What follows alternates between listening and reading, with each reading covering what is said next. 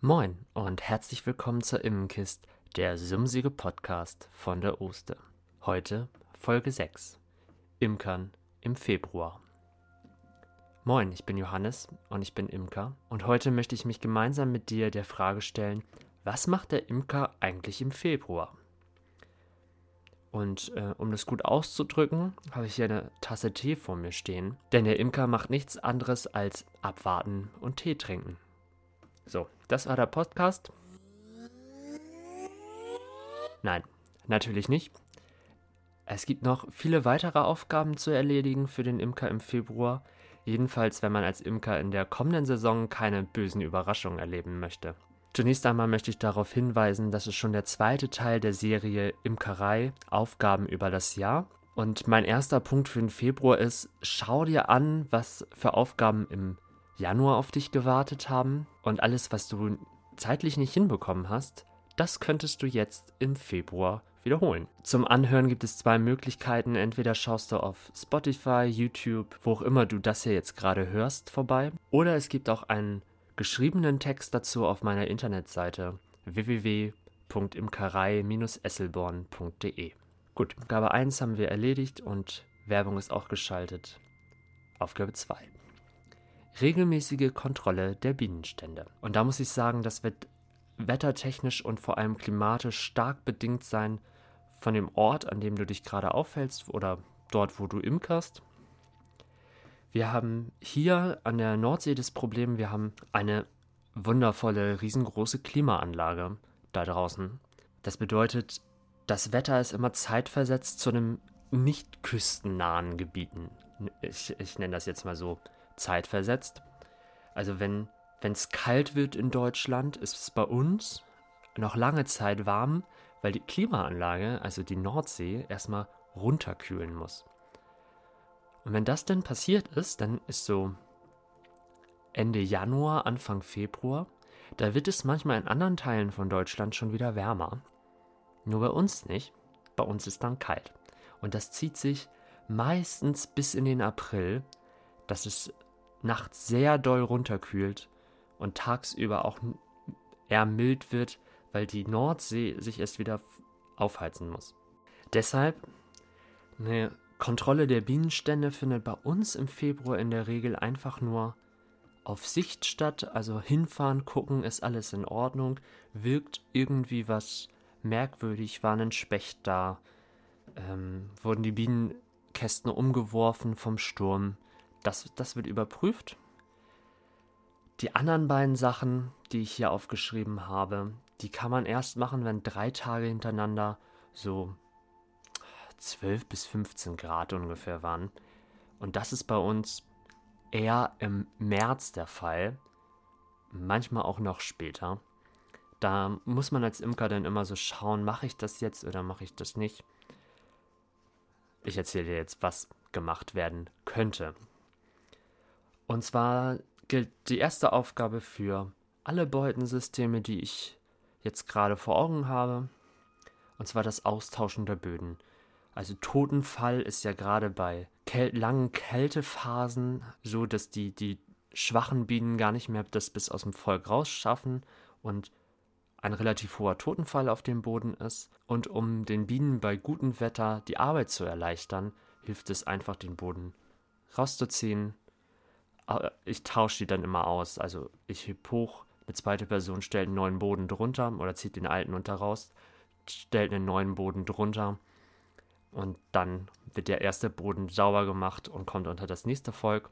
Man kann auch den Boden von jedem Volk sauber machen und wieder drunter stellen. Das musst du schauen, wie es für dich am einfachsten. Und die zweite Aufgabe ist speziell für Imker, die im angepassten Brutraum arbeiten, denn das ist das Schieden.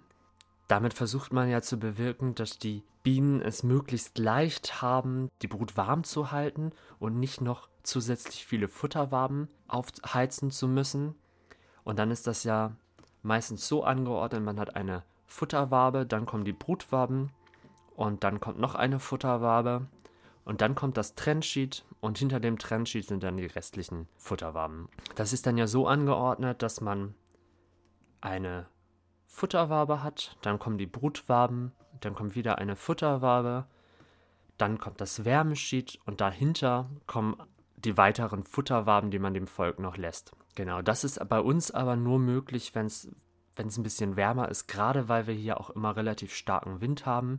Wenn ich dann den Kasten bei 8, 9 Grad aufmache und es fegt ein richtig eisig kalter Wind, dann ist es da in dem Bienenstock ratzefatz richtig kalt. Das finde ich einfach nicht schön für die Bienen. Da warte ich lieber noch ein bisschen länger, dass ich so ein Trendsheet setze, damit es warm wird, anstatt dass ich das Volk einmal komplett auskühle. Ergibt sich, also der Sinn ergibt sich mir einfach nicht. Aber das darfst du gerne so entscheiden, wie es für dich richtig ist. Und du musst halt auch schauen, wo du imkerst in Deutschland, weil es gibt unterschiedliche Herangehensweisen. Was noch ganz wichtig ist, wir haben ja als Imker immer so unsere Spezialvölker im Kopf, die im Herbst gar nicht mehr das, die nötige Futtermenge aufgenommen haben, aus welchen Gründen auch immer. Also die das, das Futter nicht mehr richtig abgenommen haben und die dementsprechend etwas leichter eingewintert sind, worden sind.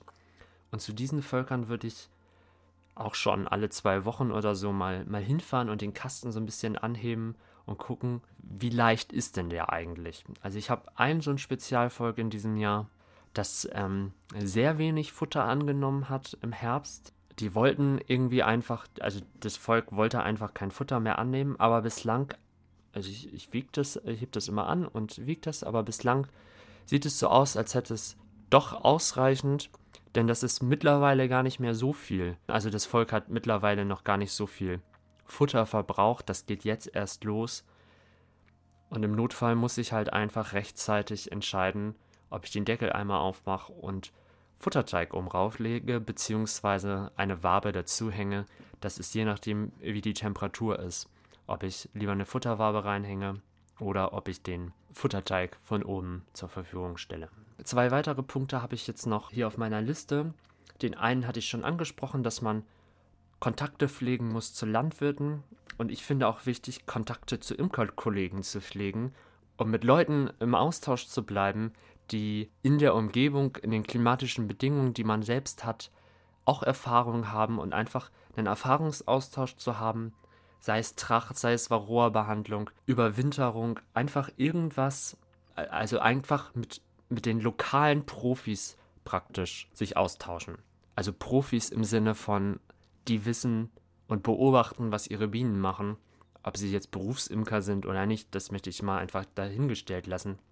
Aber einfach andere Leute, die bereit sind, ihre Bienen zu beobachten und Erfahrungen zu sammeln und auszutauschen. Und den letzten Punkt, den mache ich in diesem Jahr gerade ganz intensiv und das ist die Vorbereitung und Ausarbeitung von Informationsmaterialien. Ich wurde neulich gefragt, ob ich veganen Honig verkaufen würde und ich habe dann ähm, die Person gefragt, wie sie da, sich das denn vorstellt. Veganen Honig gibt es ja eigentlich gar nicht, weil dann ist es kein Honig mehr, sondern einfach nur Nektar ja, die Person hatte sich noch nie damit auseinandergesetzt, wie Honig überhaupt entstehen könnte. Und da habe ich gedacht, okay, dann muss ich als Imker vielleicht mal Wissen vermitteln. Und ich habe jetzt verschiedene Flyer entworfen.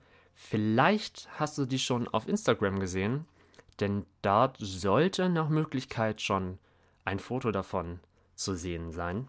Ja, also ich will einfach auch als Imker bilden und den Leuten erklären, was macht der Imker eigentlich? Was, was sind eigentlich Bienen? Damit solche Fragen in Zukunft hoffentlich nicht mehr auftauchen.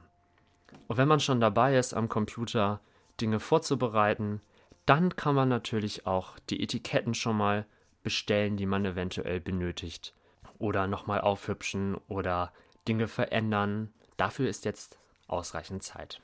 Du siehst, es ist zwar Februar, es ist kalt und wir baden und trinken Tee, aber es gibt doch noch eine Menge zu tun. Vielleicht hast du einige dieser Schritte ja auch schon in anderen Monaten gemacht und eigene Erfahrungen, dann schreib sie mir doch gerne entweder als direkte Nachricht oder setz sie, dass alle davon lernen können und profitieren können, unten in die Kommentare. Vielleicht schreibst du auch zu, wo du imkerst, denn das hilft zu verstehen, wie unterschiedlich Imkerei in Deutschland sein kann, ist und sein muss. Auf jeden Fall hoffe ich, du, ich konnte dir ein gutes Grundgerüst mit an die Hand geben, wie im Februar im Allgemeinen Imkerei ablaufen kann. Ich hoffe, dir hat's gefallen und ich würde mich freuen, wenn du beim nächsten Mal wieder mit einschaltest. Bis dahin, lass dich nicht stechen.